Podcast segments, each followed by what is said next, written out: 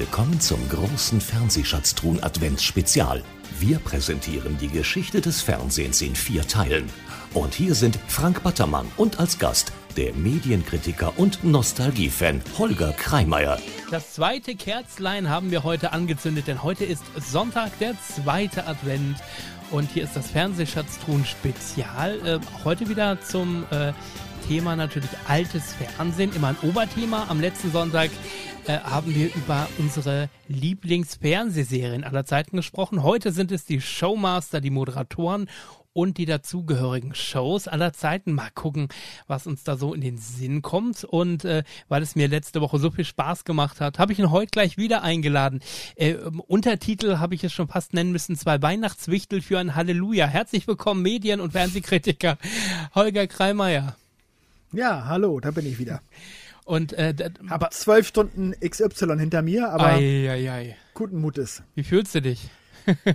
gut, gut, danke. Macht ja immer Spaß. Waren da wieder äh, kuriose Fälle dabei, oder? Also jede Menge, jede Menge. Das, äh, ich ich habe beim letzten Mal habe ich gesehen, da, da war ja sogar ein äh, Gerd Dudenhöfer in einem Fall mit dabei. Ja, das stimmt. Und Gerhard Polt. Oh, Gerhard Polt, genau, ja, sowas. Ja, genau. ja, genau, genau. Äh, und, äh, aber das wusstest du gar nicht, ne? Nee, das wusste ich gar nicht. Ich bin großer okay. Fan, aber das war mir bisher entgangen, dass Gerhard Polt meinen Kommissar in XY spielte. Interessant, ne? Okay. Ja. Ich erinnere mich noch, ähm, auch, auch so, äh, auch Frederik Meister und Peter Bond haben da mal mitgespielt in den 90ern, ne? Ja, Peter Bond achtmal sogar. Ah, oh, also der war mehrmals dabei, ja, ja. Schon beim Thema, beim Thema Shows sind. Äh, was ist so deine erste Erinnerung an Shows? Also gab es den Showabend, also meinetwegen den Samstagabend oder auch den Donnerstagabend, der ja immer prädestiniert dafür war, ein Showabend zu sein. Ähm, und kannst du dich da erinnern, was sind so da deine ersten Erinnerungen? Na, die ersten Erinnerungen sind natürlich wahrscheinlich wirklich die ähm, die guten alten Samstagabendshows, ähm, die man halt so gucken durfte. Äh, am Samstagabend ausnahmsweise durfte man dann mal bis 10 aufbleiben. Äh, und das war natürlich damals äh, am laufenden Band mit Rudi mhm. Carell. Das ist so ähm, 70er Jahre. Oder auch so diese, diese, die äh, unter der Woche äh, um 20.15 Uhr gelaufen sind. Die Montagsmaler Okay. Und solche, solche Shows. Erkennen Sie die Melodie? Gab es da immer im Vor ja. ZDF-Vorabendprogramm ein, ein Quiz? Samstag. Klassisch, ja, ja, genau. Klassische Melodien. Mhm. Und äh, das war ein echtes Bildungsfernsehen damals. Ja. Hast, du mal, hast du mal eine Folge davon gesehen? Ich könnte ja. nichts davon beantworten, was ja. Sie da fragen. Es gab ja drei, Ka drei Kategorien: Oper, Operette und Musical. Ja, ja, ja, Und äh, äh, Musicals hätte ich vielleicht hin und wieder noch was gewusst, aber die Opern, Operetten, also das, das ist. Äh, ja, ja. Unglaublich. Und meine Eltern haben das wahnsinnig gerne geschaut und das hat auch tatsächlich, meine Eltern kannten sich dadurch auch tatsächlich in Oper und Operette ganz gut aus. Okay. Obwohl die jetzt auch gar nicht, jetzt gar nicht dafür groß interessiert hat. Meine Eltern sind nie in die Oper gegangen. Ja. Aber das war da damals tatsächlich so eine Art von Quiz, das auch tatsächlich bildenden Charakter hatte muss man sagen. In der Tat. Und das es war vor allem, äh, wie aufwendig es war, wurden ja Kulissen nur gebaut, um eine Frage zu stellen. Also da, da war dann zwei, drei Minuten Ausschnitt eines Musicals oder einer Operette zu sehen und das Kulissenbild war nur für diese eine Frage da. Und das war an einem Samstagvorabend, also muss man sich mal vorstellen. Ja, irre, ne? Ja, ja. Wenn man da bedenkt, wurde noch Geld in die Hand genommen. Genau. Ja. Wenn man bedenkt, was heute äh, an Geld investiert wird bei Fernsehshows. Mhm. Ähm, Genau, das heißt, ich muss mal kurz überlegen, du bist Kind Anfang der 70er geboren, ne? Ist richtig? 71, 71. geboren. Das heißt zum Beispiel, das laufende Band lief ja, glaube ich, bis 79. Das heißt, da hast du noch so ein bisschen was mitgekriegt, auf jeden Fall.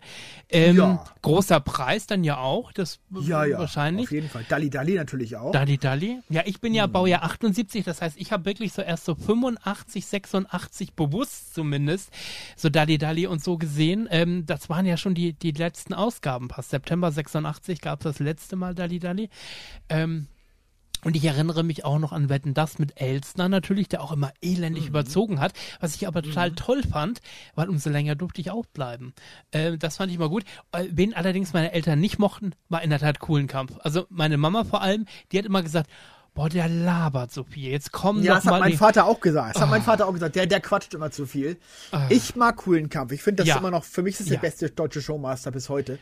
Und der hat ja noch mehr überzogen. Also der das ist stimmt. ja, der hat ja, der hat ja teilweise eine halbe Stunde länger gemacht. Das stimmt. Das, Bis also da war ja Elster noch harmlos dagegen. Das stimmt. Wobei Elster bei der allerersten Wetten das knapp eine Stunde überzogen hat, äh, weil er überhaupt echt? nichts. Oha. Ja, ja. Die erste Folge ging eine Stunde länger, was aber auch daran lag, die erste Wette begann erst nach 45 Minuten, Ja, ja, weil ja. das Konzept der ersten Folge noch war, ich stelle alle äh, Prominenten erstmal vor, die stellen dann ihren Film oder was weiß ich vor äh, und dann Saalkandidaten und so, also Saalwette und so weiter und dann wurden aber alle Wetten nacheinander gespielt. Also das es war gab doch auch noch komisch. irgendwo erstmal so eine ganz komische Schalte irgendwo hin, ne? Zu irgendeinem so Ballett oder irgendeinem Ja. so äh, da, was, wo ich dachte, wann geht's denn immer mit den Wetten hier los? Ja, ja, ja genau. das stimmt. Die ist ganz merkwürdig, die erste Folge. Da- Das stimmt. Und die Kulisse war ja auch, die war sehr bunt. Kannst du ja diese bunten Lampen, die dort Ja, äh, ja. befestigt war. Der Ted, der das erste Mal in Aktion getreten ist. Genau, und dann noch irgendwie Frank Elster in, in, als gepixeltes Schattenbild irgendwie war da doch immer mit Genau. an der Wand zu sehen, ne? Genau. Und, und, genau. Ja. und was ich nie verstanden habe bei den ersten Folgen, die haben wir irgendwann vor ein paar Jahren auch nochmal geschaut, ist, dass Frank Elsner immer sagt, so, lieber Ted, und Sie sagen mir jetzt, äh, glauben Sie, dass der Wettkandidat gewinnt oder nicht? Ich wusste gar nicht, wer ist denn Ted, weil er nie erklärt hat, dass das eine kleine Anzahl von Zuschauern ist, die eine Telefonnummer haben und sozusagen abstimmen können. Es ist immer nur, Ted, stimmen Sie jetzt ab. Und, und es war ja noch nicht Ich glaube, so. er hat es in der allerersten Folge erklärt, Ah, aber okay. danach irgendwie nie wieder. glaub Ja, ich. genau. Das stimmt, ja. Oder es, es wurde zum Beispiel in den ersten Wetten das Folgen wurde der goldene Schuss reaktiviert. Da gab es am Ende äh, hat Ja, dann hat, stimmt. hat dann der Wettsieger äh, oder so äh, durfte dann auch noch mal den goldenen Schuss betätigen und somit äh, und dann gab es eine Clubkarte von Wetten das, wo es hieß, am Ende des Jahres äh, kommen alle Gewinner noch mal hier mit ihrer Clubkarte und da spielen wir noch mal, keine Ahnung, 10.000 Mark aus oder irgendwie sowas. Also es war viel zu kompliziert, wie oft aber auch bei Elstner. Also wenn wir uns an Nase vorn und so erinnern, oftmals waren die Regeln am Anfang viel zu kompliziert und erst mit der Zeit hat sich das alles so ein bisschen eingespielt gehabt. Ja, und das war ja auch so, dass jeder Prominente, der da war, war ja ein Pate einer Wette. Genau. Also der musste auch auf jeden Fall tippen, dass derjenige das schafft. Und das auch wenn er die- vielleicht ja. ander, anderer Überzeugung war. Das, haben die das meisten gar nicht kapiert. Das haben Genau, das ist ja erst später so eingeführt Ja. worden, dass der Prominent, der quasi erst konfrontiert wird auf dem Sofa mit der Wette, um die es jetzt geht. Das war ja zunächst gar nicht so, ne? Das stimmt. Was ich allerdings von Anfang an recht gut fand, war, wenn man irgendwas machen musste. Also wenn der Promi irgendwas einlösen musste. Und vor allem später fand ich bei Gottschalk, dass die Fallhöhe immer nicht so hoch war. Dann äh, währenddessen bei Elstner noch hin und wieder Sachen waren, wo der, wo er sich selber wohl auch was ausgedacht gesagt hat, wenn du das und das verlierst, äh, dann musst du das und das machen. Ich erinnere mich da gerne an Dieter Thomas Heck, der mit dem Fahrrad äh, von, ich weiß gar nicht mehr woher, aus Baden-Württemberg, glaube ich, zur nächsten Sendung nach Berlin mit dem Fahrrad unterwegs war, mit dem Rennrad. Und das sind natürlich noch so Sachen, wo man gesagt, na klar, es gab natürlich, äh, die Presse hat das begleitet und so weiter. Und äh, aber das waren mal so Sachen, wo man gesagt, okay, da muss er auch echt mal was leisten. Äh, oder Harald Ja, Junke, gut. Harald Junke war Genau. mal im Zoo, ne? Oder so? Er hat, und hat Harald Junke hat, hat Aerobik äh, auf dem so war Kudamm gemacht. Ja, genau. Und das wollte er ja zusammen mit Alain Delon machen. Ja. Und der hat seine Wette nie eingelöst. Stimmt, stimmt. Genau. Also ja, wetten das, äh, wenn du das so vergleichst, kann man da, kann man die Folgen zwischen Gottschalk und äh, Elstner vergleichen oder war das was völlig anderes? Also für mich steht Elstner eigentlich für sich und wetten das. So ein bisschen. Also, ähm, man hat ja bei Gottschalk, hat man ja zunächst, er, die allererste Folge mit Gottschalk, die war ja völlig anders, weil man das Konzept äh, um, Mhm. Genau. umgeworfen hat, dass jeder Prominente einzeln nur auf der Bühne war und dann wieder weggehen musste, wenn dann die Wette beendet war und so weiter. Und das hat natürlich überhaupt nicht funktioniert, weil gerade dieses, Inter dieses Miteinander der Prominenten äh, und man hat ja dann vor allem auch dieses Sofa eingeführt. Früher war das ja, waren, die saßen ja alle auf, auf, so, auf so Spieltischen, Genau. wo sie dann tippen mussten, ja und nein und so. Das haben sie ja alles abgeschafft. Also ich finde Gottschalk, äh, ich sag mal, die ersten zehn Jahre sind auch noch wirklich sehr gute Folgen dabei. Also da hat man doch, aber und dann, ja, da hat man sich da dazu geneigt, denn solche blöden Comedians immer einladen zu müssen. Und dann bei den Prominenten hat man so ein bisschen Abstriche gemacht. Da waren dann teilweise auch Leute da auf dem Sofa, wo ich so denke, naja, die, das, die, muss- das ist jetzt kein Wetten, das Niveau Ja. Also das ein- war leider später so. einmal im Jahr war dann auch mindestens immer Veronika Perez da oder Hannelore Elster Ja, oder äh, genau. Iris Berben ja. so oft. Und, ja, ja, genau, genau. Und dann, dass Gottschalk selber eben immer mehr in den Mittelpunkt äh, rückte, dass er eben auch als Moderator selber dann eine Wette einlösen musste, wenn sie verloren ging am Ende, dass er ins Senfbad getaucht Mhm. Ach wurde Gott, ja. und so ein Quatsch. Das gab's ja bei Elstner alles gar nicht. Mhm. Und ähm, Schlimmer war es denn noch bei Markus Lanz, weil Markus Lanz dann auch noch nicht mal mehr die Entertainer-Qualitäten eines Thomas Gottschalk hat und trotzdem denn die Sendung auf ihn so zugeschnitten war. Und das funktioniert natürlich überhaupt nicht. Also das, äh, also mit ja. Markus Lanz hätte es funktionieren können, wenn man wieder auf das, auf die, auf die Art zurückgegangen wäre, wie Elstner das gemacht hat. Mhm. Das hätte funktioniert, aber man kann nicht gleichzeitig ein, ein, ein, ein der eigentlich nur ein Talkshow-Moderator ist, quasi jetzt so in den Mittelpunkt einer Show stellen. Äh, dann muss man jemanden wie Gottschalk haben, sonst geht's halt nicht. Mhm. Ja. Das stimmt, das sind andere Qualitäten, die, die auch Markus Lanz dann irgendwie hat. Und ich glaube auch rückblickend ähm, sagt er heute, es war der größte Fehler seines Lebens, Wetten, das gemacht zu haben, oder? Also, ja, der wurde ja so, so verrissen damals in der Presse. also das äh, ZDF hatte sich ja um Habe Kerkeling bemüht, der wollte ja nicht. Ja wenn es Harpe Kerkeling gemacht hätte, ich weiß nicht, ob es dann äh, besser gelaufen wäre. Aber ich hätte ihn gerne äh, darin gesehen. Ich hätte ihn gerne. Es, ich hätte mir das ja. vorstellen können. Ja, ja. weil Harpe Kerkeling hat ja auch äh, Let's Dance äh, toll gemacht, die ersten beiden Staffeln, glaube ich, damals. Mhm. Und auch immer wieder mal so, so, so äh, ähm, Bambi-Verleihungen genau. und sowas. Und da hat er immer einen sehr großen Unterhaltungswert ja. gehabt als, als Moderator, muss man sagen. Ja. Genau, auf Geikelin kommen wir mit Sicherheit gleich auch noch ein bisschen näher zu sprechen. Jetzt haben wir natürlich auch wie beim letzten Mal äh, unser kleines Panel an Prominenten nochmal da, die auch uns erzählen wollen, wer denn ihre. Ich bin mal ganz gespannt, wer jetzt kommt. wer ihre Lieblings-Showmaster sind. Und da fangen wir mal mit diesem jungen Mann hier an. Hallo, hier ist Jörg Knör und äh, einer meiner Lieblings-Showmaster war auf jeden Fall Harald Junke. Er war aber vor allen Dingen ein Entertainer, einer, der tatsächlich, er konnte tanzen, er konnte singen, er hat Sketche gespielt, er war ein wunderbarer Schauspieler. Das erste Mal ist ihm mir ja aufgefallen in der Serie Sergeant Barry. Viele wissen gar nicht, dass er diesen amerikanischen Cop gespielt hat. Aber wirklich sein Durchbruch war mit Sicherheit und auch die große Chance, als Peter Frankenfeld erkrankte und er äh, eingesprungen ist äh, in die Sendung als Showmaster von Musik ist Trumpf. Da hat man ihm aber auch nicht viel zugetraut. Man hat einfach nur gedacht, das könnte ja klappen. Der ist ja eigentlich äh, ein äh, Boulevardschauspieler, aber als Showmaster hat aber funktioniert und äh, dann war er nicht mehr wegzudenken. Äh, ich durfte mit ihm auch mal einen Sketch im Willkommen im Club äh, drehen und er war, äh, obwohl er ja eigentlich so unzuverlässig galt wegen Alkohol, ein unfassbar präziser Arbeiter und äh, voller Lampenfieber, wie ich es noch nie gesehen habe. Und äh, ja, sagt er mal, Jörg, das nimmt einem ja keiner ab. Ne? Also jetzt müssen wir raus. Also er hat äh, mir gezeigt, es gibt äh, keinen, den man bewundert, der nicht auch vorher kleine Tode stirbt. Und das ist mir im Nachhinein sehr in Erinnerung. Aber er war immer gut vorbereitet und hatte natürlich die äh, komplette Ausstattung eines Entertainers.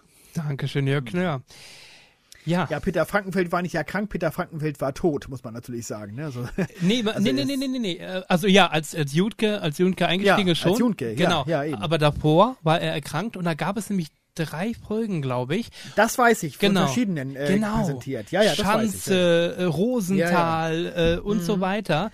Äh, Hast du die eigentlich? Ja, die habe ich. Ähm, Ach, die würden mich, die würden mich aber interessieren, die kenne ich nämlich gar nicht. Ja, also das sind wunderbar, da hat jeder so zehn Minuten, eine Viertelstunde gemacht, weil sie alle gesagt haben, wir können keinen Peter Frankenfeld ersetzen. Mhm. Äh, und somit haben sie dann jeder so eine Viertelstunde gemacht. Äh, unheimlich schön. Genau, dann ist er verstorben, richtig, und dann äh, hat man ähm, Harald Junke zum äh, Präsentator gemacht.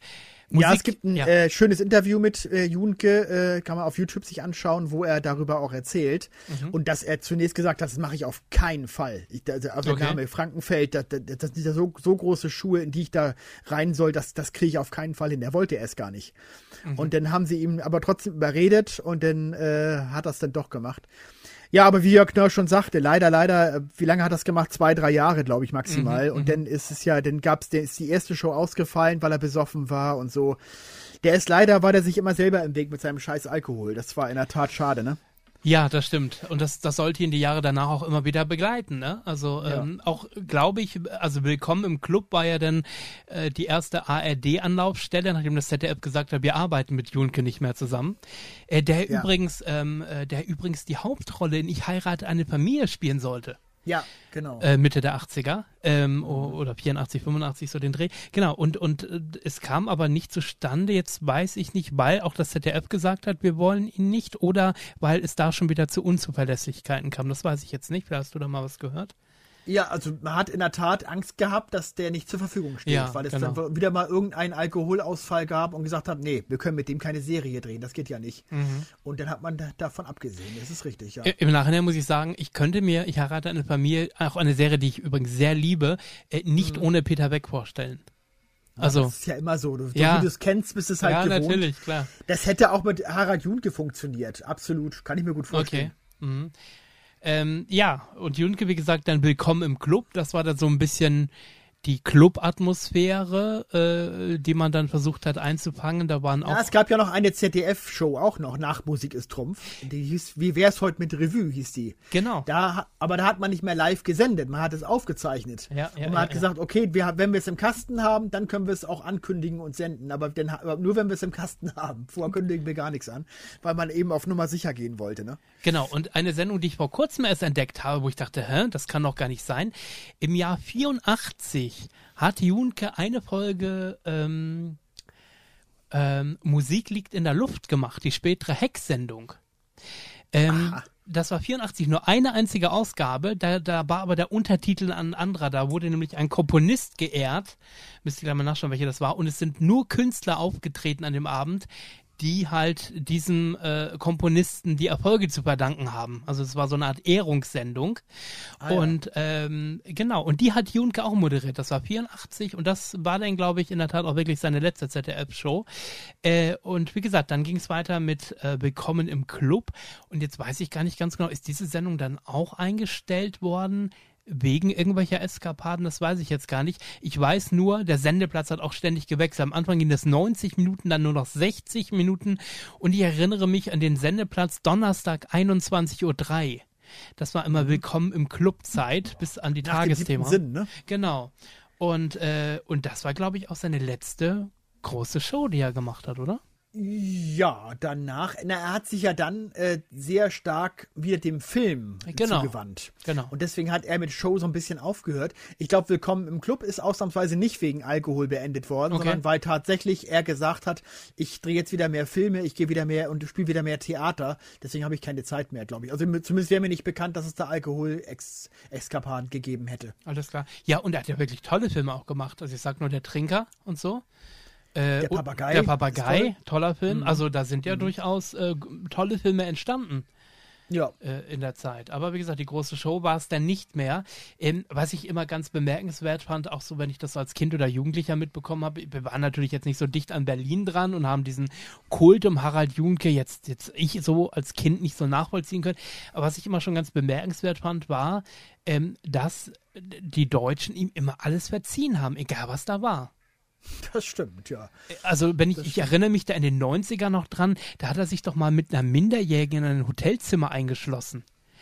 Und da war, glaube ich, die Bild-Zeitung, die dann Exklusivinterview dann gemacht hat und da war er tagelang betrunken und hat sich mit der vergnügt und dann gab es Bilder, erste Seite Bild-Zeitung, wo er wirklich Ja, und ganz er hat auch versoffen irgendwie- aussah. irgendwie äh, missverständliche Sachen äh, zu irgendwie Hitler oder irgendwas gesagt äh, irgendwo und das war auch, da wurde ihm auch irgendwie äh, ähm, vorgeworfen, er würde da irgendwie rechtsradikales Zeug sagen oder was weiß ich. Das waren alles so unglückliche Dinge, ja, ja, Ja. unglaublich. Ähm, Ja, ich weiß halt, ich habe meine Eltern mal äh, hier für Hamburg Komödie Winterhuder Fährhaus, das ist ja so ein, das ist ja so ein, so ein Boulevardtheater hier in Hamburg, äh, Karten geschenkt für ein Stück mit Harald Junke. Okay. Das, das hieß schon wieder Sonntag. Und ähm, ja, wer war nicht da? Harald Junke. hat die, Zeit, die Zweitbesetzung hat dann hat er die Rolle gespielt. Waren mal, mal der Eltern ein bisschen enttäuscht, weil sie gern Harald Junke live gesehen hätten. Naja. Aber fanden sie trotzdem schön, das Stück. Aber ein äh, interessanter Mann. Also ich hätte den gern mal interviewt oder hätte ihn gern mal getroffen, hätte gern mal gewusst, ob diese stimmt, Aura stimmt. auf mich auch so überschwappt. Also ja, und auch jemand, der ja ab den 50er Jahren schon äh, ein Star war. Der hat den Heimatfilm äh, gespielt, den 50 Na, da war er kein Star, da hat er doch eher so kleinere Rollen. Es gibt ja auch noch hier, äh, ohne Krimi geht die Mimi nie ins Bett. Mhm. Heinz Erhardt, da spielt er zum Beispiel auch mit. Aber das waren alles noch nicht so, die, die, das waren eher so, so Nebenrollen. Also Star ist er wirklich erst äh, in den 70ern geworden. Mhm. Okay. Ja. Ja, aber wie gesagt, ganz interessant, dass die Zuschauer, egal was er, was er gemacht hat, ähm, und die Zeitungen haben ihn x-mal niedergeschrieben äh, äh, und so weiter, aber beim Publikum und gerade bei den Berlinern, wenn er wieder irgendwo aufgetreten ist, ich weiß noch nicht, verstehen sie Spar, nee, gar nicht, eine, eine Musikantenstadelfolge, eine Woche oder zwei nach der Maueröffnung. Mhm. Ähm, hat das in Berlin, äh, bei der Musikantenstadel in Berlin. Und ähm, Harald Junke ist ganz am Ende aufgetreten. Und äh, mhm. die Zuschauer haben gestanden, die aus Ostberlin ihn jetzt da sehen konnten. Standing Ovations und Junke hatte wirklich, so wie ich das sehen konnte, so ein Tränchen im Auge und war so dankbar und die Zuschauer haben minutenlang nicht aufgehört zu applaudieren. Also die Verbindung Berlin und Junke war halt auch mal eine ganz besondere. Ne? Mhm, ja, klar, auf jeden Fall. Wir haben gerade schon gehört bei Jörg Knör, äh, Peter Frankenfeld, ja, ähm, der ja auch seit den 50er Jahren schon äh, Quiz gemacht hat im Fernsehen. Toi, toi, toi war eine Sendung. Äh, berühmt natürlich für sein ähm, kariertes Jackett in den mhm. 50er Jahren äh, und hat viel Quiz gemacht und ist dann in der Tat auch, weil die ARD wohl irgendwie nichts mehr für ihn hatte, also die ersten Sendungen waren dann über den Hessischen Rundfunk in den 50ern und ist dann vom ZDF abgeworben worden ähm, und hat denn da die Sendung Vergiss mal nicht gemacht. Mhm. Sagt ihr dir noch ja. was? Ja, ja. Ähm, leider gibt es da wenig von äh, äh, zu besorgen, glaube mhm. ich, weil die viele Folgen, glaube ich, gelöscht haben beim genau. ZDF davon, ne? warum mhm. auch immer. Äh, ja, das war eine extrem erfolgreiche Sendung, die aber sehr, sehr bieder war. Wir haben ja in der letzten Folge schon über biedere Familienserien äh, gesprochen. Dies war im Grunde genommen die biedere äh, Show-Variante. Mhm. Und ähm, es war dann ja so, dass der Zeitgeist irgendwann in den Ende der 60er natürlich mit der Hippie-Bewegung, mit den 68ern und es musste alles intellektueller und tiefgründiger werden äh, war die, die Show irgendwann nicht mehr zeitgemäß und hat das ZDF die abgesetzt tatsächlich. Obwohl sie extrem erfolgreich genau. war, quotenmäßig. Aber das ZDF hat dem Druck hat nachgegeben, weil man gesagt hat, ah nee, das passt nicht mehr ins Bild. Das geht, das setzen wir mal lieber ab. Das ist zu bieder für die heutige Zeit. Und da hat man eben stattdessen sowas wie Wünscht dir was gemacht mit ähm, Dietmar Schönherr, wo es denn so intellektuelle Spiele ging, wo es um Frieden und, und, und Umweltschutz und solche Sachen ging ja, so verkopfte Unterhaltung halt, ne? Also es gab in der Tat, der Grund für die Einstellung der Sendung war nicht der Erfolg, sondern ein neuer Programmdirektor der gesagt hat, der da schon gesagt hat, uns ist das Publikum zu alt, was das schaut, ja, zu bieder. Genau. Und ich habe genau. hier, äh, hab hier mal so einen kleinen Artikel gefunden, da heißt es nämlich, im Sommer 69 aus der Urlaubsreise zurückgekehrt, fanden die Frankenfels einen Brief vor, der um ein Treffen mit dem ZDF-Programmdirektor Josef Viehhöfer bat. Da man mhm. gewöhnlich nur nach Mainz gebeten wurde, um einen Vertrag zu unterzeichnen, lag also die Vermutung nahe, es ging um eine erneute Verlängerung von Vergiss mal nicht. Viehhöfer mhm. bat jedoch in seinem überfüllten Büro nur um Verständnis, dass die Sendung mit der 47. Ausgabe eingestellt würde. Die Bitte Frankenfeld zu sagen, bitte lasst mir die Sendung bis zur runden 50. Ausgabe, konnte nicht entsprochen werden, da das Ende noch vor der Sommerpause liegen sollte. Das ZDF, ja, ja. Das ZDF hatte nämlich zwischen Wim Tölke und einer Nachfolgesendung, eine Nachfolgesendung beauftragt. Erzählte Frankenfeld aber nichts davon. Denn ähm, Frankenfeld hatte ja in Vergiss mal nicht die Aktion Sorgenkind eingeführt. Ja. Und es gab es dreimal neun mit Wim Tölke, die ja auch die Aktion Sorgenkind äh, unterstützt hat. Und man so, wollte keine zwei Sendungen haben. Genau, es gab dann wiederum einen neuen Programmdirektor, Peter Gerlach hieß der. Mhm. Der hat ja auch Harald Junke groß gemacht im ZDF. Der hat den für das verrückte Paar äh, engagiert und so weiter. Der hat ja den, äh, auch dafür gesorgt, dass Junke so, so dann wirklich ein Star wurde. Und der hat tatsächlich wieder das Ruder rumgerissen und wollte wieder so die gute alte Unterhaltung äh, äh haben. Und der hat dann bei Peter Frankenfeld angerufen und sagt, wir würden mit Ihnen gerne eine neue Show machen. Und Peter Frankenfeld hat zu ihm gesagt, ich betrete Ihren Sender nicht mehr. und da hat der Peter Gerlach aber gesagt, müssen Sie auch nicht, wir kommen einfach zu Ihnen. Und den nächsten Tag haben sie zu ihm nach Hause, hier in Wellingsbüttel in Hamburg, haben sie ihn zu Hause besucht, mhm. um ihn dann da, mit ihm in Ruhe zu reden und ihn erstmal wieder runterzubringen.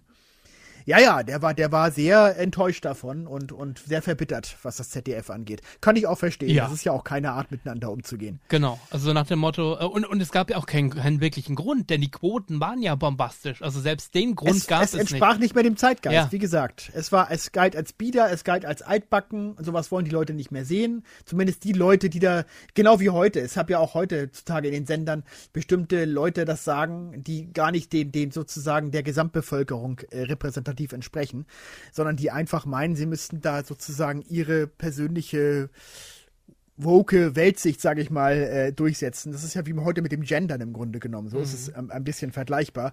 So eine Stimmung gab es damals halt auch in der Zeit.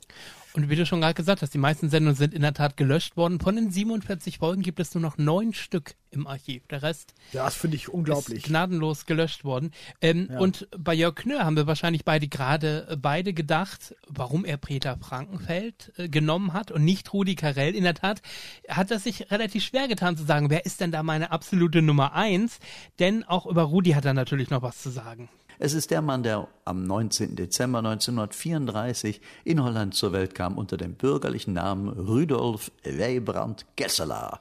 Und wir alle haben ihn gekannt als Rudi Carell. Für mich war er äh, der faszinierendste von allen. Er hat äh, gleich äh, in den 70ern und 60ern sogar äh, gezeigt, äh, dass es lockerer geht als der zugeknöpfte Peter Frankenfeld nicht so schleimig wie Peter Alexander, sondern er war einfach so der Junge von nebenan mit äh, viel Selbstironie und hat auch vor allen Dingen durch seine Kenntnis und seine Freundschaften zu vielen Artisten auch immer den äh, Blick über den Tellerrand gehabt und hat uns bei am laufenden Band ja auch hinterher sehr viele englische Künstler äh, äh präsentiert. Es war einfach ein bisschen internationaler. Rudi Carell hatte einen speziellen Charme. Ich durfte sein bei ihm Kandidat sein in der Spielshow am laufenden Band 1975 und ab da habe ich ihn quasi verfolgt. Er hat mir dann irgendwann gesagt, Jörg, du warst für mich immer der Unvermeidliche, weil ich hing bei jeder sorry, Show äh, in den Kulissen, habe ihm sozusagen alles abgeguckt. Ähm, und das Wort Showmaster, und das wissen viele gar nicht, das gibt es überhaupt nicht im Englischen. Das ist so wie Handy, das gibt es auch nicht im Englischen, da sagt man Mobile. Und Showmaster, hat Rudi Carell tatsächlich erfunden als Begriff. Ja, als er 75 gesungen hat, äh, Showmaster ist mein Beruf, ein Beruf, ein Beruf, den der Teufel schuf. Ja, normalerweise äh, sagt der Engländer nämlich Host, also sowas wie Gastgeber. Und Rudi hat diese, diesen Begriff geprägt und jeder zieht sich den heute an, auch an Jörg Pilawa. Ob das alles auch dem Be Begriff gerecht wird, das weiß ich nicht. Aber Rudi war auf jeden Fall, äh, er hat diesen Begriff gelebt, ausgefüllt und erfunden. Und äh, für mich die Nummer eins. Ja, man könnte fast ja. meinen, äh, dass Rudi, ähm, auch mein Gott, ein ganz netter und ein ganz lieber war, aber so war das ja zumindest in den 70ern gar nicht. Also das Arbeiten mit ihm war ja durchaus schwierig. Ja, auch äh, den Begriff Talkmaster gibt es übrigens auch nicht international. Okay. Auch, wobei der auch in Deutschland mittlerweile nicht mehr verwendet wird. Aber früher gab es, wer im Talkshow moderiert war ein Talkmaster ja. in den 70er, 80er Jahren. Blackie ne? Fuchsberger. Ja, ja. Genau, das hat man natürlich oft gehört, dass Rudi Carell äh, sehr schwierig gewesen sein soll hinter den Kulissen. Dazu stand er aber auch. Es gibt eine heute Abend Sendung äh, mit äh, Fuchsberger in der Tat, wo er, wo er Rudi Carell zu Gast hatte. Und Rudi Carell ganz klar rückblickend sagt, ich war das größte Arschloch in der Fernsehbranche. Es gab mhm. keinen Schlimmeren als mich. Aber er hat irgendwann das erkannt, weil er, er war ja zunächst nur wirklich der Showmaster. Aber er hatte noch irgendwann angefangen, Regie zu führen und auch hinter den Kulissen zu agieren und hat auch Fehler gemacht. Und plötzlich hat er gemerkt, ach so, scheiße, das sind ja alles nur Menschen. Fehler können halt passieren. Und da hat er denn erkannt, ähm, so hat er es selbst zumindest gesagt in der, in der Talkshow, dass ähm, ja, dass das natürlich so nicht ist, wie er sich das immer vorgestellt hat und dass er seitdem auch deutlich mehr Verständnis für seine für seine Kollegen und seine Mitarbeiter gezeigt hat. So mhm. behauptet er zumindest. Mhm. Genau. Ja, aber Rudi Carell muss man sagen, also natürlich ist das ein großer Showmaster gewesen und am laufenden Band ist ist auch eine tolle Show gewesen, aber auch da gibt es Licht und Schatten, also ganz ehrlich. Also äh, ich gerade die, die, die Spätphase von ihm. Also wir haben, du weißt ja, wir haben ja schon mal Rudis Suchmaschine Ja. äh, schon mal Ja. als Thema gehabt.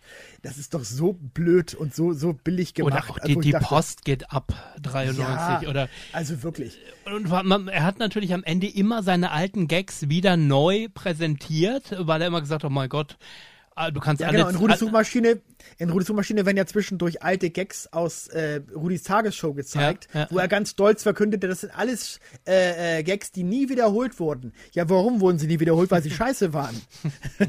Ja. Und äh, entsprechend unwitzig waren diese Ausschnitte auch. Und er ist am Ende natürlich mit den, mit den Ideen, mit denen er in den ersten Jahren erfolgreich war, die hat er immer wieder neu aufgewärmt. Also wie gesagt, die Post geht ab, war, war eine Mischung, da, da ging es ja um die Einführung der fünfstelligen Postleitzahlen. Äh. Da hat er das, das laufende Band nochmal neu gemacht. Da waren es Mhm. dieselben Spiele und am Ende gab es sogar dieses Band wieder.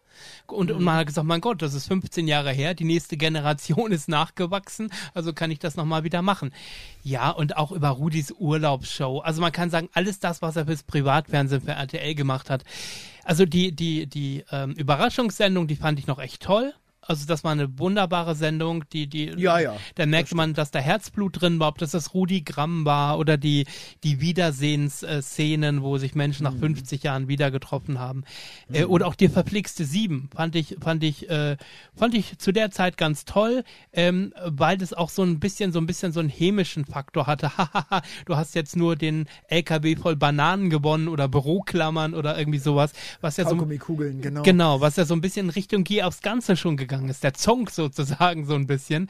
Aber Ähm, sag mal, hast du, hast du denn die Folge, wo Jörg Knörr Kandidat ist? Kennst du die? ja, ich kenne die. kenn die- ich kenn die Ja, ja, nicht. ich kenne die. Aha. Also, mein Gott, ich muss mal einige, eine Liste mal machen, was du mal alles mal zusenden musst hier. Das ist ja interessant, was du für Schätze wieder im Archiv hast. Und äh, das, das Lustige war ja, dass Jörg erzählt hat in der Fernsehschatztruhe, dass er nach diesem Auftritt ist er ja, alle vier Wochen lief ja dann die nächste Folge und er hat ja in, ähm, in Hamburg, glaube ich, gewohnt und ist dann nach Bremen immer, wo äh, am laufenden Band äh, äh, live gesendet wurde und war immer am Freitag schon bei den Proben, hat also die Schule geschwänzt und ist am Freitag immer schon in die Proben rein. Und äh, deswegen hat Rudi äh, auch immer zu ihm gesagt, mein Gott, der Unvermeidliche ist wieder da äh, und hat sich da hingesetzt und sich das angeguckt. Und somit natürlich große Möglichkeiten gehabt zu gucken, wie ist Rudi hinter den Kulissen und wie geht er mit seinem Team um und so weiter und hat Ja. er dann auch erzählt, die waren irgendwann mal zusammen auf Kreuzfahrt ähm, und da wusste Rudi schon, dass er krank ist. Und auch wie stark er krank ist und hat Jörg in die Kabine gerufen und hat wirklich eine halbe, dreiviertel Stunde mit ihm gesprochen und gesagt, du, das behältst du bitte für dich, aber äh, ich will dir mal sagen, das und das und das und ich habe nicht mehr lange und so und das, da war er der Einzige, der ihm das zu dem Zeitpunkt erzählt hat. Wow, interessant. Und äh, da scheint also so wirklich so eine so ein starkes Vertrauen da gewesen zu sein. Oder auch vielleicht hat er sich so ein bisschen selbst gesehen, so nach dem Motto Entertainer, Showmaster, das ist so mein Nachfolger so ein bisschen. Ähm, ja. Rudi Carell. ähm, Showmaster, was fällt uns da noch ein? Ja, äh, äh, Biolek ist nicht der typische Showmaster gewesen, aber trotzdem war er einer. Also zumindest in Sendungen wie Bios Bahnhof oder so, würde ich ihn durchaus als äh, Showmaster kategorisieren, oder? Ja, natürlich, klar. Aber wobei das natürlich jetzt das Gegenteil von, von, von Vergissmein nicht war. Genau. Weil das war ja natürlich gerade nicht die große äh, Mainstream-Familienunterhaltung, sondern da hat, der hat wirklich ähm, sehr künstlerisch außergewöhnliche und wertvolle Sachen gehabt. Also da ging es auch um, um asiatische ähm, äh, äh, Musik und solche Kunstbeiträge, Peking-Oper und was er da alles äh, äh, hat auftreten lassen was teilweise schon ein bisschen äh, merkwürdig ist. Du hast mir ja dankenswerterweise äh, Bios Bahnhof äh, zukommen lassen. Äh, zum Beispiel, das berühmteste Beispiel ist ja dieses, dieses Solo mit Sofa, ne? wo die Frau sich neun Minuten auf dem Sofa wälzt und du denkst, was macht die da? Und das soll dann irgendwie Kunst sein. Ja, Ja. aber das war wiederum aber irgendwo auch toll, weil das macht für mich eigentlich auch öffentlich-rechtliches Fernsehen aus. Dass du eben gerade sowas machst, wo du eben nicht auf die Quote gucken musst und wo du auch mal äh, Kunst und Kultur ein bisschen mehr äh, weiterfasst und auch mal ein bisschen mutiger bist einfach mit solchen Sachen. Und ähm, das war das war eine ich, ich das Wundertüte. gerne. Ja, das war eine Wunder. Also Bios Bahnhof war wirklich Ja. eine Wundertüte. Du hast da Sammy Davis Jr. gehabt, dann hast du da, wie gesagt, äh, dann, dann wälzt sich da jemand neun Minuten. Aber die Zuschauer haben es gesehen und wollten sich auch das anschauen. Äh, ähnlich so ein genau, und bisschen. Sammy Davis Jr. hat ja legendär in der Sendung gesagt, ich bin noch nie in einer so außergewöhnlichen Sendung Mhm. gewesen wie diese hier. was, für ein Ritter, was für ein Ritterschlag, ja. Ja, der war, der war total äh, äh, begeistert davon, weil Ja. er sowas überhaupt nicht, auch nicht, überhaupt, überhaupt nicht kannte. Ja. Und, und das ist das, glaube ich, was dann irgendwann, sagen wir mal, spätestens ab Anfang der 90er verloren gegangen ist, dass man den Zuschauern auch kulturelles zumuten konnte. Ja, leider, ja. Wenn ich da mal denke, ich habe das ja schon oft erzählt, ich habe ja hin und wieder hier alte, alte Betamax-Bänder aus den 80er Jahren und wie oft habe ich dich da digitalisiere und sichte und wie oft habe ich da, sehe ich da, dass am Sonntagabend um 22.15 Uhr ein Stamm-Sendeplatz im ZDF für klassische Musik war. Und 22.15 Uhr ist jetzt ja nun nicht Late Night, also wie heute irgendwie, wo Aspekte um 23.30 Uhr oder um Mitternacht läuft, sondern um 22.15 Uhr. Und dann laufen da Operetten oder liefen da Operettenaufführungen, äh, Theaterstücke, Musicals, teilweise Live-Übertragungen. Ich habe jetzt vor kurzem ein Band gehabt, da wurde auch eine Operette live übertragen. Da ging es um 21 Uhr los um 22 Uhr war Pause, dann wurde dann ähm, wurden die heute Nachrichten gesendet, danach ging es weiter und es hieß, eine Stunde nach Mitternacht ist die Operette beendet. Also bis 1 Uhr nachts, von 21 Uhr bis 1 Uhr nachts am Sonntagabend im ZDF. Äh, Ja. Klar, man könnte sagen, dafür wäre heute Dreisat da oder Arte oder was weiß ich, aber auch ARD und ZDF haben doch am Ende doch auch einen Auftrag zu erfüllen. Ja, eben, das ist ja das, genau. Weil wenn du das in diese reinen Kulturkanäle abschiebst, dann guckt natürlich das keiner, der, das, der sich dafür nicht speziell interessiert. Genau. Und Bildungsauftrag heißt ja eben, deswegen habe ich ja vorhin auch schon, äh, ähm, erkennen Sie die Melodie halt erwähnt, Ja. dass du auf diese Art und Weise damit in Berührung kommst und dich dafür interessierst und, und, und vielleicht doch merkst, ach Mensch, das ist ja eigentlich ganz interessant und ist ja doch ganz schön. Aber das kriegst, das machst du, das kriegst du natürlich nicht hin, wenn du das irgendwo auf so einem Spatenkanal sendest, klar. So schaut's aus. So, wir gucken nochmal in unsere Promi-Liste. Wer hat denn noch Lust, was zu den äh, Lieblingsshowmastern zu erzählen? Das macht auch Boris Brandt. Hallo Holger, hallo Frank, ihr Lieben. Ähm, zum Thema Moderatoren, ja, da gibt es nur eine Antwort. Thomas Gottschalk. Und zwar vor allem deswegen, weil er der erste, in Anführungsstrichen, Freche im deutschen Fernsehen war. Und wenn man so alt ist wie ich, dann hat man so diese, diese, mal, diese Verjüngung oder Verfrechung, tolles Wort, Verfrechung des deutschen Fernsehens hat man miterlebt. Und da war Thomas Gottschalk wirklich schon der Fels in der Brandung. Ähm, ansonsten habe ich äh, Joachim Fuchsberger sehr gefeiert, als er irgendwann mal zu einer etwas ähm, schwereren Frau gesagt hat, Mensch, ihr Tanz sieht ja aus wie Elefanten tanzen, erste Stunde und dafür einen unglaublichen Shitstorm geangelt hat. Ähm, dafür habe ich ihn sehr gefeiert, weil das lustig war. Und ich finde schon, dass es viele alte Moderatoren gibt, ähm, die ihr Handwerk besser beherrscht haben zu ihrer Zeit wie die jungen Moderatoren heute. Ansonsten muss ich sagen, ähm, wenn ich jetzt mir die jetzt angucke, wer jetzt moderiert, dann bin ich Kai Pflaume-Fan. Kai Pflaume macht zwar eine Serie mit ganz vielen Folgen im Jahr, aber jedes Mal, bei jedes Mal, wenn ich reingerate in Wer weiß denn sowas, habe ich das Gefühl, dass der Mann das wirklich mit dem Herzen macht und das rechne ich ihm ganz hoch an. Insofern meine Reihenfolge Gottschalk, Pflaume und dann kommen die Alten. Bis dann, tschüss. Ja, was kannst du unterschreiben? Äh, Im Prinzip alles. Ich finde, er tut Kuhlenkampf ein bisschen unrecht, wenn er sagt, Gottschalk war der erste Freche im deutschen Fernsehen. Kuhlenkampf hat auch schon tu- durchaus, war auch durchaus frech. Auf seine Art halt, ne? Gottschalk war natürlich eine neue Generation. Der war jung, diese, diese langen blonden Haare, diese lockigen blonden Haare. Und der kam halt äh, vom Radio, deswegen hat er noch so ein bisschen mehr auch ähm, äh, den Einspruch oder mehr gebracht als, als Kuli. Aber, ähm, aber Gottschalk selber hat ja auch mal gesagt, dass für ihn Kuli das große Vorbild gewesen ist, was, was, was Show, was Show, äh, Fernsehshow, Moderation äh, angeht. Äh, ja, Kai Pflaume äh, finde ich auch äh, gut, muss ich auch sagen. Wir haben jetzt vor kurzem diesen 25-Stunden-Marathon da gehabt, wer weiß denn sowas. Und es ist schon wirklich erstaunlich, wie er das wirklich äh, bis zur letzten Minute professionell Ja. äh, absolviert hat. Das ist schon, das ist schon eine reife Leistung, muss man sagen. Und es stimmt, man merkt ihm die Freude am Fernsehen an. Also er ist keiner derjenigen, da können wir einige Namen aufzählen, glaube ich, wo man das Gefühl hat, die moderieren alles weg. Und man hat bei Ja, Pflaume ja. in der Tat das Gefühl, er hat wirklich Spaß an der Sache und ähm, ähm, er genießt jeden Augenblick und hat wirklich Freude daran und das ist für ihn nicht nur ein Job. Also Und ich hatte vor 20 Jahren mal das Vergnügen, ihn zu interviewen und fand ihn unglaublich nett. ja, Unglaublich entspannt und, und äh, also fand ich, also hat mir sehr gefallen. ja. Ich habe ihn mal äh, 96, 97 mal interviewt zur Hochzeit von Nur die Liebe zählt. Äh, da bin ich damals nämlich ähm, ein, ein äh, guten Freund damals, der hatte nämlich eine Freundin, die im Ausland gelebt hat. Und ähm, man wurde damals echt noch eingeladen, um die Geschichte dort dem Redakteur zu erzählen, äh, äh, um das abzuklopfen, ob das Ganze echt ist und so weiter und wie man das machen kann, dass man die hinholt. Das hat nicht geklappt am Ende, aber es war an, der Tag, an dem Tag auch Aufzeichnung. Ich durfte im Publikum sitzen und durfte ein Interview danach mit Kai machen. Und auch damals ähm, ein unglaublich sympathischer Mensch, unglaublich geerdet, also überhaupt Ja, nicht. Äh, genau. Und man muss mal bedenken, wie lange der jetzt schon im Business ist. Äh, Ja. und, und was mich wundert ist, äh, man kann das ja auf seinem YouTube-Kanal, Ehrenpflaume kann man das ja verfolgen, wie Mhm. sehr er sich aber auch für die junge Generation des Nachwuchses begeistern Mhm. kann. YouTuber, Twitcher und so weiter. Mit denen scheint er alle auf Du und Du zu sein irgendwie. Ja, ja, das ist auch extrem erfolgreich, sein Kanal. Der hat ja äh, weit über eine halbe Million Abonnenten. Ja, ja, das stimmt. Das ist auch, ne, das ist, ja, da sind wir ja auch wieder im Grunde genommen wieder bei Rudi Carell, ne, weil da, da ist er ja im Grunde damit bekannt geworden, Richtig, dass er nämlich ja. Kandidat bei Herzblatt gewesen ist, ne? Richtig, richtig. Herzblatt ein Format, äh, was er ja auch im Ausland gesehen hat und mitgebracht hat und gesagt hat, äh, ich, ich möchte, möchte diese Sendung machen. Ähm, Und ähm, eigentlich wollte keiner, kein, keine der ARD-Anstalten äh, das haben.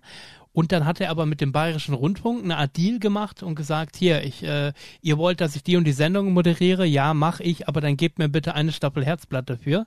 Das war so eine Art Deal. Und dann lief es ja erstmal auch nur im dritten Programm des Bayerischen Rundfunks. Äh, und ähm, was ich damals ganz befremdlich fand, weil die meisten Kandidaten ja aus Bayern auch waren. Und dann hast du Karell, der irgendwie mi- mit seinem gebrochenen Deutsch da spricht. Und dann, dann äh, bayerische Kandidaten, die dann irgendwie auch kaum verständlich waren, weil sie im Dialekt gesprochen haben. Das war schon sehr skurril damals. Äh, Und man merkte natürlich, muss man sagen, relativ schnell, dass die Antworten, die die Kandidaten gegeben haben, natürlich vorher schon aufgeschrieben wurden. Ich weiß nicht, ob die Redakteure das waren oder ob es da Schreiber gab oder ob eine Woche vorher die Fragen an die Kandidaten gegangen sind. Motto, Überleg dir mal was Lustiges. Ähm, es war ja, ich war ja mal Kandidat bei Gefragt gejagt 2018, da war das ja auch so, dass dieser Anfangssatz, den man sagt, der wurde ja auch vor der Sendung schon abgestimmt und dann haben sie erst gefragt, hast du selber einen oder sollen wir dir was vorgeben? Sag mal, was du hast. Ja, das ist ganz nett. Komm mal, das kannst du noch abändern. Also so stelle ich mir das bei Herzblatt am Ende auch vor. Ja, gut, also dass man die, diese, diese, diesen Anfangssatz vorher abspricht und so, das finde ich ja auch in Ordnung. Ja, ja, klar. Aber bei Herzblatt wirklich, also ich meine, es wurde ja suggeriert, als wenn die sozusagen spontan eine Antwort geben auf die Frage. Und das war halt nicht der Fall. Deswegen war ich auch nie so ein großer Fan von Herzblatt. Also ich habe da, hab da nie mit der Sendung viel, viel anfangen können, weil ich das in der Tat im Grunde mehr oder minder alles geskriptet war. Das stimmt. Vor allem ganz lustig, äh, wenn man sich mal äh, Sendungen im Rohschnitt anschaut, wo es dann ja auch mal Pannen gibt, also dass die Kandidaten sich dann verhaspeln oder nicht mehr wissen, was sie sagen sollten und dann wirklich der, der Redakteur äh, äh, zu dem Kandidaten geht mit einer Karteikarte und sagt, hier, das war dein Satz. Und er, ach so, ja, richtig. Und dann sie nochmal neu ansetzen und auch die Kandidatin auf der anderen Seite natürlich schon weiß, was derjenige jetzt sagen will. Das ist schon alles so ein bisschen Naja, und diese skurril. Kandidaten natürlich auch teilweise nicht so ein großes Talent hatten, äh, Klar. jetzt mal schauspielerisch. Genau. Und du richtig gemerkt hast, wie sie den Satz jetzt auswendig Ja, aufsagen. ja, ja, ja, genau. Ja, da würde ich mit dir aber auch gerne ein Schaumbad nehmen. Oder so, weißt du, so, ja, das ist irgendwie. Und, und äh, ja, was äh, du ja auch weißt, äh, aber da draußen vielleicht nicht alle, ähm, auch eine besondere äh, Medienfreundin von dir hat ja Warm-Upperin damals bei Herzblatt gemacht. Oh Gott, ja. Unsere Lieblingsschwiegertochter Vera Entfeen. So hat sie mal begonnen als Warm-Upperin und übrigens auch bei, also bei Wäre sie mal dabei geblieben, ja. ja, bei, also zu Karell-Zeiten schon bei Herzblatt hat sie Warm-Up gemacht und später übrigens auch bei Gottschalks Hausparty. Übrigens auch eine Sendung, die viele vergessen haben, die ich aber sehr gut Ja, fand. stimmt. Ja, die war ganz witzig, ja. Ne? Sat 1, Samstagabend vor der Harald Schmidt Show. Ähm, Ja. Aber Gottschalk, auch damals hat man das Gefühl gehabt, der macht auch alles. Da, da gab es zum Beispiel zur selben Zeit, Mitte der 90er, so eine ähm, SKL-Werbesendung. Äh, die lief samstags um 17 Uhr, eine Stunde live, die nur darin bestand, dass Kandidaten an so einem Rad gedreht haben. Es wurde alles von der SKL gesponsert und dann wurde x-mal gesagt, so wie beim Glücksrad auch, kaufen Sie jetzt ein Los und dies und das. Also, also der hat sich auch für alles hergegeben. Und das muss ich sagen, finde ich heute immer noch. Äh, der macht einfach alles. Ob Supertalent, ob Puppenstars, ob, also, pff. warum? Naja, er nimmt alles mit, was er jetzt noch machen kann. Ich meine, der Mann wird, wird nicht jünger, der ist über 70 mittlerweile. Mhm. Und ähm, wetten das ja nun auch noch wieder. Ja. Zerstört das stimmt, also, also das, ja, du hast recht, ja. Also äh, der Legenden die eine oder andere Sache. Zerstört. Ja, ist richtig, aber äh, gut, Legende kann dann auch noch werden, wenn er tot ist. Also das ist ja, der, aber ähm, was ihm wirklich immer gelingt, egal was, was für eine Show er macht, er hat wirklich, oder hat Jörg, äh, äh, wer hat das gerade gesehen, Boris Brandt recht, ähm, der hat wirkliche Entertainer-Qualitäten. Also du, du, der, der könnte auch einfach nur da, da äh, stehen und einfach nur eine, eine ganz banale Quizshow machen und würde trotzdem wahrscheinlich irgendwie da äh, äh, eine Riesenshow draus machen. Also der ist wirklich ein sehr guter Show, Show äh, Entertainer, muss man wirklich sagen. Wobei ich finde, dass Gottschalk aber auch nur live gut funktioniert. Also wir erinnern uns an Licky, äh, wie heißt das, Lucky, Little Lucky Stars oder wie das ist, Little Big Stars, diese Casting-Sendung mit den Kindern, die ja so zerschnitten war von Sat 1, äh, dass du gemerkt hast, ja, aber das war nur wirklich Schuld von Sat 1. Ja, ja, so genau. Aber Gottschalk kann. Sie hätten ja auch die Show äh, äh, live on Tape senden können. Also was sollte das, dieses Geschnippel? Das ist ja, nun, ja, ja. ja nicht Gottschalks Schuld, ne? Und deswegen mag ja klar, ich, mag natürlich ich, live ist immer schöner, klar. Genau, deswegen mag ich zum Beispiel auch, äh, denn sie wissen nicht, was passiert, weil er mhm. einfach live reagieren muss. Und du merkst Gottschalk einfach am Anfang der Show schon an, ob er Bock hat den Abend oder ob er eigentlich gar keinen Bock hat. Das merkst du dem sofort an. Äh, und ja. ja, die Konstellation Jauch, Schöneberger, Gottschalk ist schon eine recht einmalige. Ich könnte mir das auch nicht mit anderen Protagonisten vorstellen, ehrlich gesagt. Ist ganz unterhaltsam, finde ich auch. Nur du weißt ja beim Finalspiel. Ja, das Finalspiel, dein Lieblingsspiel. ja, ähm, nee, es muss, es muss jedes Mal dasselbe immer, das geht mir auf die Nerven. Aber sonst ist es eine nette Sendung. Wobei ich uns beiden ja gerne mal in dieser Band sehen würde, wie wir das machen würden. Aber ja, absolut. ähm, jetzt äh, hören wir noch mal in unsere Promi-Riege rein. Und zwar Uli Potowski sagt uns auch noch mal, wer denn sein Lieblingsmoderator bzw. Lieblingsshowmaster ist. Und dann kommen wir auch noch zur Klärung der Frage, wer war mein Lieblingsshowmaster? Also ich, Uli Potowski, wäre sicherlich selber gerne Showmaster geworden, habe auch mal bei RTL einen Reisequiz moderiert, ein Tag wie kein anderer. Das hatte vorher Björn Hergen Schimpf moderiert, ein großartiger Moderator.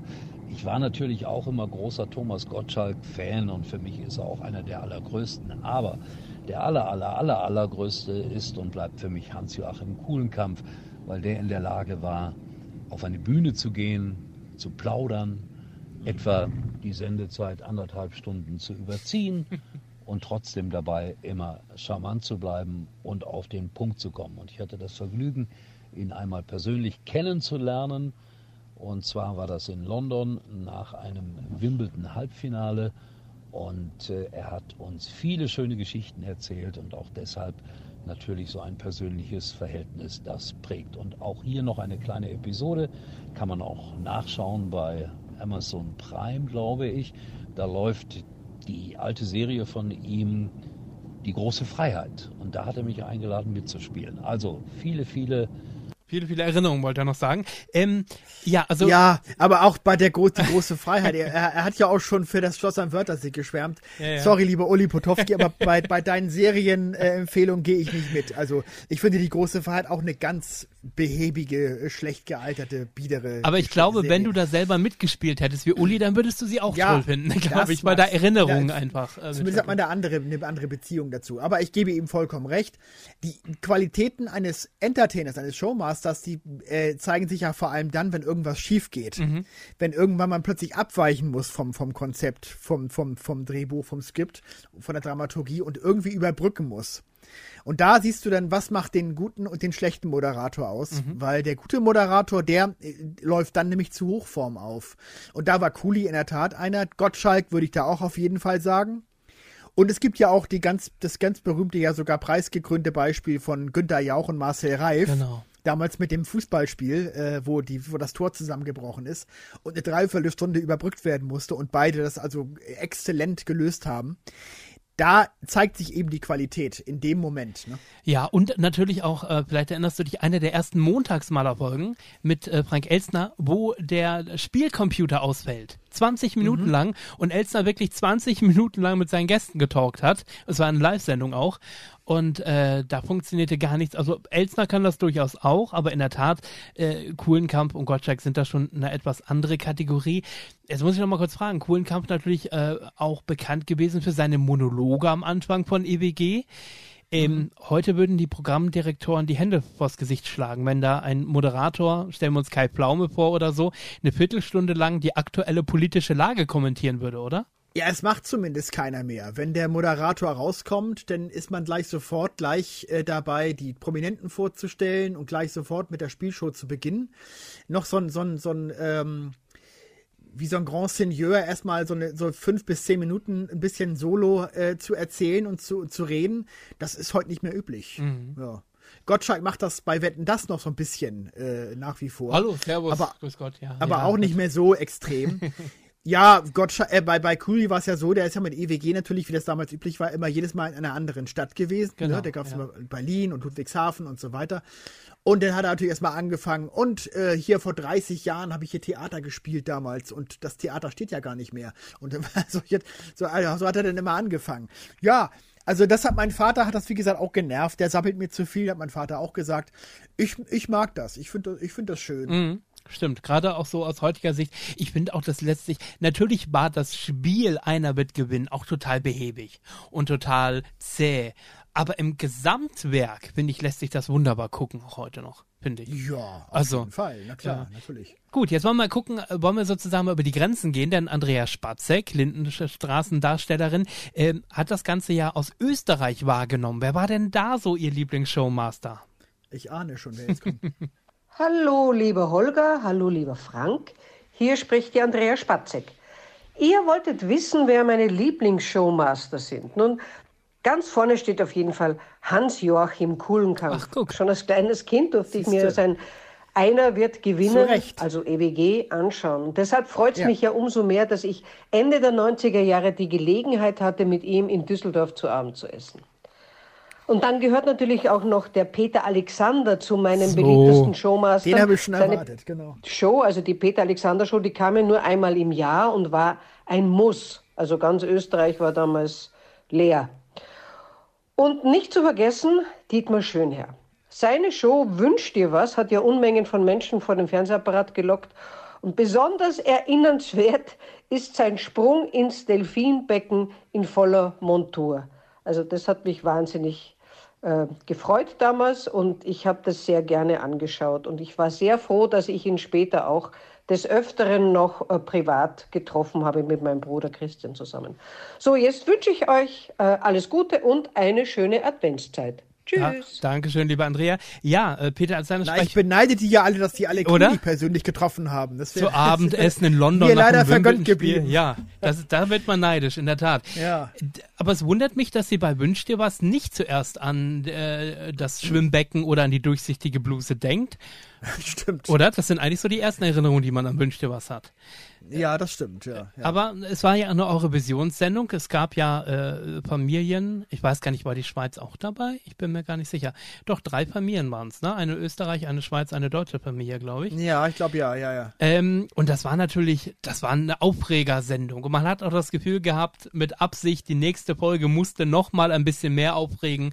Ich habe mir da auch mal ein paar Folgen angeguckt, wenn ich mich äh, entsinne, bevor es den TED natürlich gab, gab es hier andere Möglichkeiten der Abstimmung, indem es zum Beispiel hieß, wir schalten alle mal die Stromquelle ein oder aus oder lassen alle mal das Wasser laufen, aber nur in einer gewissen Stadt. Dann hieß es zum Beispiel in Deutschland, in Würzburg, lassen wir alle bitte gleich, wenn wir jetzt sagen, 20 Sekunden lang den Wasserhahn laufen und dann rufen wir bei den Stadtwerken an und fragen, wie war denn die Auslastung oder irgendwie sowas. Oder mit den Glühbirnen. Ähm, wie viel Stromquellen ja. eingeschaltet wurden. Also es ist natürlich kurioses Fernsehen seiner Zeit. Ja, es war so verkopft. Es mhm. musste alles so intellektuell sein. Es muss hinter jeder Spielrunde musste irgendwie auch eine Botschaft stecken. Was das, das war. Deswegen hat man ja äh, Prankenfeld abgesetzt, mhm. weil, weil man eben genau das nicht mehr wollte und weil alles musste irgendwie eine Botschaft haben. Das war der Zeitgeist damals. Ja, ja. Aber 68er halt, die Zeit, ne? Genau, die Sendung hatte er mit seiner Ehefrau Vivi Bach zusammen äh, moderiert. Ähm, Ja, genau. Und, und dann aber showmäßig, dann ging es ja direkt in den Talk für Dietmar Schöner, ne? Später Was war denn Abend. immer der bekannte Spruch von Vivi Bach? Weißt du den noch? Bis zum nächsten Mal eure Vivi oder irgendwie sowas? Nee, gehen Sie mal in die Snecke. Gehen Ach Sie mal in die so, Snecke. ah, Die Familie haben da immer so in so einer riesigen Ah. Snecke, so einer Schnecke gesessen, die drei Familien. Gehen Sie mal in die Snecke, weil die war doch Dänen. Ja, ja, genau, genau. Und äh, ja, sehr schön. Und danach wurde er Talkmaster mit der ersten Talkshow im deutschen Fernsehen. Ja, genau. Das, also zumindest zum ersten Mal hat man es so genannt. Genau, Ne? Also, also ja. es gab ja auch Je vorher schon im. Gesprächssendungen, aber die aber genau, die Talkshow und da haben Leute ihn gefragt, eine Talkshow gibt es ja auch eine Nachtshow auch, wenn es eine Talkshow gibt. Und das, das war Leute haben doch gar nicht verstanden, was das sein sollte. jene Sendung, in der auch äh, ähm, Romy Schneider auf Burkhard Ries gestoßen ist, ne? Das war doch jene Sendung, oder?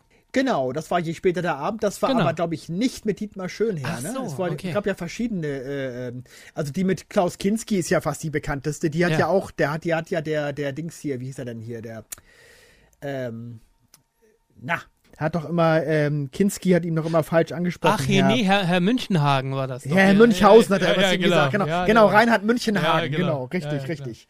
Genau. Also, ja, ja, aber äh, äh, Dietmar Schöner war der Erste, der es moderiert hat, genau. Ja, aber äh, wünscht dir was? Auch sehr erfolgreich seinerzeit. Wie gesagt, eine große Eurovisionsshow. Und äh, kam auch, glaube ich, dann immer aus einer anderen Stadt, beziehungsweise dann mal aus Österreich und mal aus der Schweiz und mal aus Deutschland.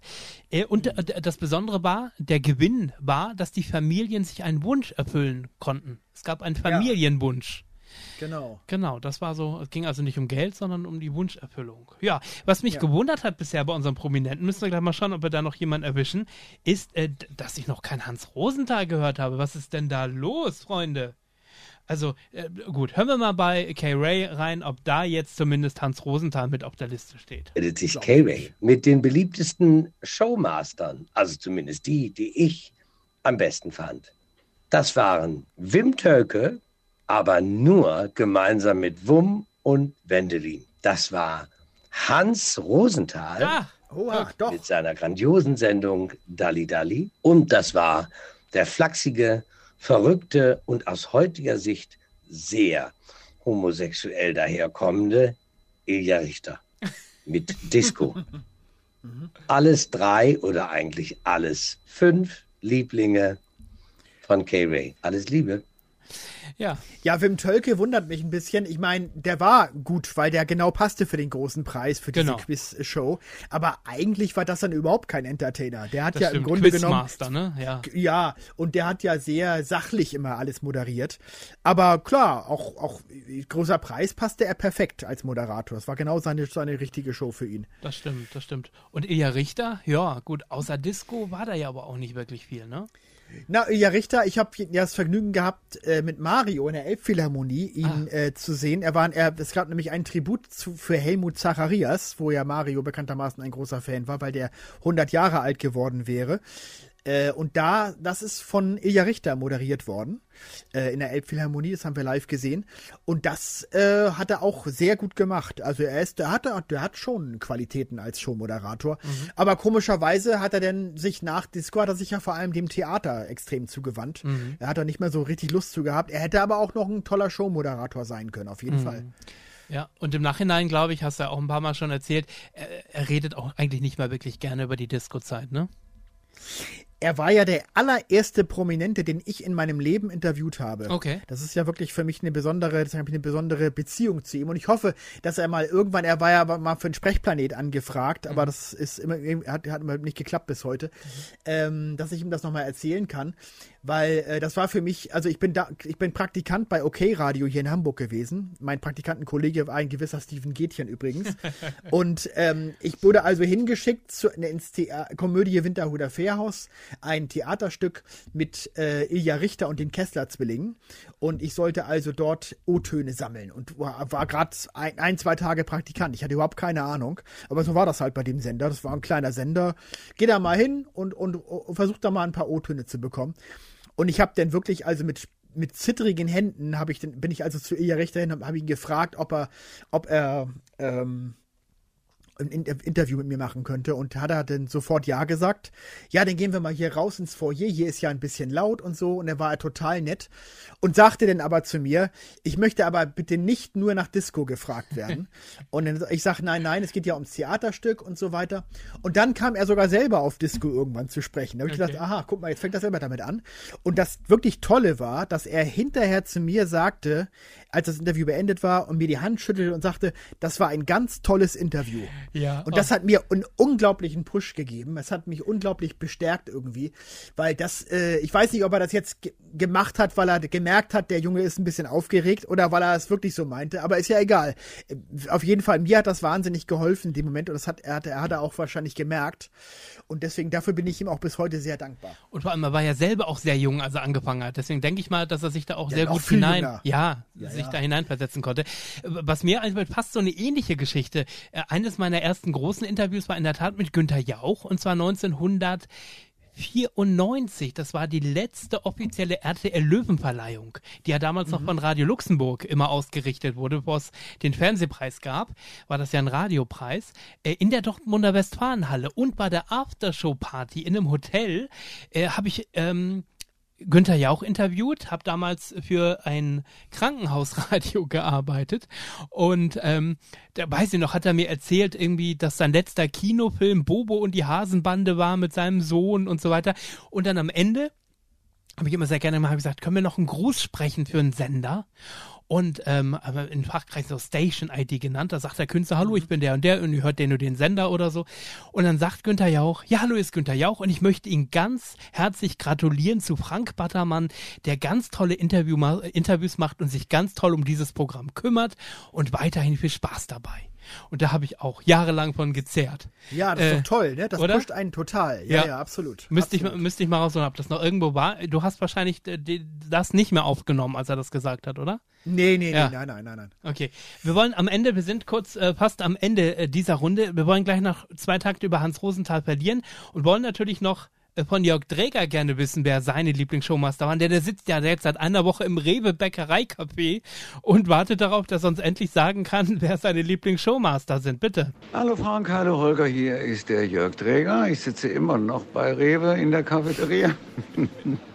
Komme zu den Lieblings Lieblingsmoderatoren und Entertainern, wobei ich erstmal schon mal sagen muss, ganz klar bitte trennen Entertainer und äh, Moderator. Moderator bin ich, äh, wenn auch oft als ja dieses furchtbare ja äh, äh,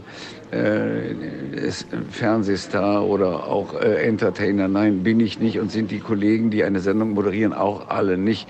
Die Großen, die ganz Großen, das waren Moderatoren und Entertainer. Das war äh, Hans-Joachim Kuhlenkampf, das war äh, Peter Frankenfeld natürlich. Äh, ja, das waren alles die, die, die wirklich die Fernsehgeschichte wirklich geschrieben haben. Was wir heute machen, ist ein ganz normaler Job. Und von den heute äh, von den heutigen Moderatoren, Entertainer, mein letzter großer Entertainer war Harald Junke. Äh, ganz eindeutig die Nummer eins auch auf meinem Kalender.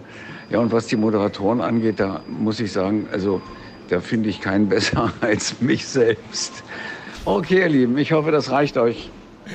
Ja, so kennen wir Jörg. Ja, ich finde auch, dass Jörg Dreger jetzt sein Licht ein bisschen unter den Scheffel stellt, weil ähm, der, so wie er Geh aufs Ganze macht, ist das ja nicht einfach nur ein Moderationsjob. Genau. Sondern man, man, ich glaube auch nicht, dass es ein zweiter so machen könnte, wie er das macht. Und das heißt, dass er hier schon besondere Qualitäten hat. Und da, ich würde da auch so weit gehen zu sagen, das sind Entertainer-Qualitäten. Mhm. Weil du musst ja mit diesen, das ist ja im Grunde ein total simples Spiel, was er mit den Leuten da spielt. Das eine Kuvert wegnehmen und das andere hingeben und dort sich doch das Tor sein und so. Also da finde ich, da kann er schon ein bisschen selbstbewusster sein. Aber am Ende war er ja eben selbstbewusst mit, mit, seinem, mit seinem, Schlusssatz. Insofern. Äh. Genau, und, und man sieht, dass das auch nicht jeder kann. Es gab ja mal Elmar Hörig, der Geh aufs Ganze moderiert hat. Und das war ja nix. Muss man mal ganz nee. ehrlich so sagen. Genau. Ich wollte noch ganz schnell auf äh, Hans Rosenthal kommen, den wir noch gar nicht angesprochen haben. Was macht für dich heute rückblickend Hans Rosenthal zu jemand Besonderem?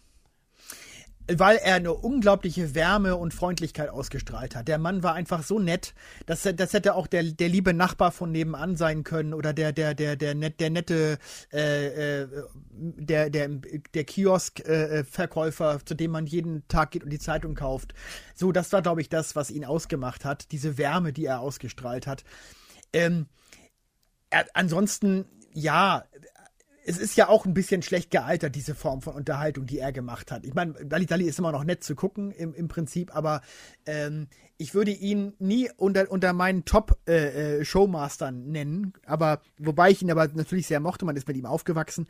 Aber ich glaube, dieser Erfolg, wie gesagt, von ihm, der kam einfach daher, weil er einfach Wärme ausstrahlte. Mhm. Also einen coolen, coolen Kampf, der hat ja zum Beispiel nie Wärme ausgestrahlt.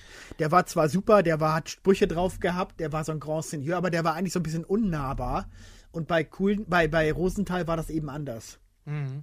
Ähm, denkst du so, also ähm, Rosenthal hatte eigentlich keine Ecken und Kanten jetzt wie Kohlenkampf zum Beispiel, ne? Das war wahrscheinlich so der große Unterschied. Ja, und der hätte sich ja nie getraut, irgendwie genau. eine äh, ne, ne, ne Äußerung zu machen, die auch nur ansatzweise irgendwie beim Publikum ja. komisch ankommen könnte. Der war ja absolut, das war ja 100% Familienunterhaltung. Ja, ja. Also das war ja, der war ja immer bedacht, oh Gottes Willen, ich darf hier niemandem wehtun, ich muss die Oma genauso unterhalten wie den, wie den kleinen Enkelsohn. Und so hat der, so hat er das gemacht macht.